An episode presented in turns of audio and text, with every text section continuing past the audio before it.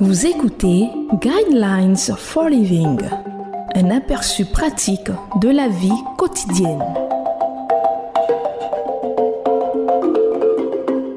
Bienvenue à votre émission Le Guide de la vie. Au microphone, votre serviteur Koulibaly Josué, à la technique Serge Guéhi. Le thème de l'enseignement de ce jour est Comment éviter de basculer dans le péché.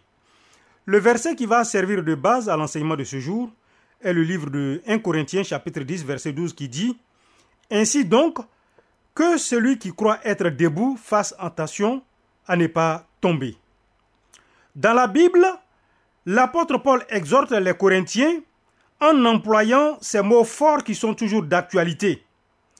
Que celui qui croit être debout fasse attention à ne pas tomber. Une des tristes leçons à apprendre est que notre force dépend de notre capacité à résister aux flèches enflammées du malin. Il faut bien comprendre que Satan prend plaisir à faire trébucher les enfants de Dieu, et plus la personne est importante, plus cela fait de dégâts.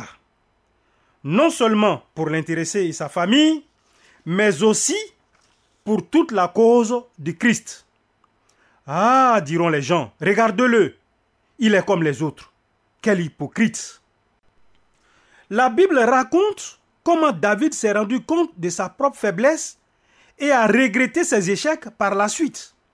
Samson était fort, mais humain, et toute personne qui baisse la garde se rend vulnérable, peu importe le nombre de personnes à qui il prêche ou enseigne. Un jour, un dirigeant, disciple de Jésus, en entendant les nouvelles d'un autre dirigeant, qui était tombé dans le péché, appela sa femme et lui dit Chérie, à partir de maintenant, je veux que tu consultes l'historique de mes appels téléphoniques et les relevés de mes cartes de banque. Je veux que tu saches toujours où je suis et ce que je fais.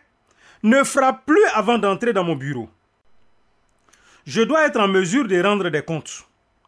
Il dira plus tard, vivre en pleine lumière vous privera d'un certain confort et de beaucoup d'intimité mais vous serez débarrassé des risques de chute ou des vies secrètes qui sont, quant à eux, bien plus douloureux. Haïssez le mal, aimez Dieu et assurez-vous que votre épouse connaît le mot de passe de votre ordinateur et de votre smartphone. C'est le diable qui m'a poussé à le faire, diront certains, qui tentent de rationaliser, mais chacun reste pleinement responsable de ses actes. Adam n'a pas été excusé lorsqu'il a blâmé Ève pour ses problèmes en disant Elle a pris le fruit et me l'a fait manger. Nous devrons tous rendre des comptes pour chacune de nos actions, mais nous devons apprendre à résister à la chute parce que nous en avons la possibilité. La Bible dit Aucune tentation ne vous est survenue qui n'ait été humaine. Dieu est fidèle et il ne permettra pas que vous soyez tentés au-delà de vos forces. Mais avec la tentation, il préparera aussi le moyen d'en sortir afin que vous puissiez la supporter. Il y a toujours un moyen d'en sortir. Je vous conseille de lire le livre de 1 Corinthiens, chapitre 10, versets 12 à 24.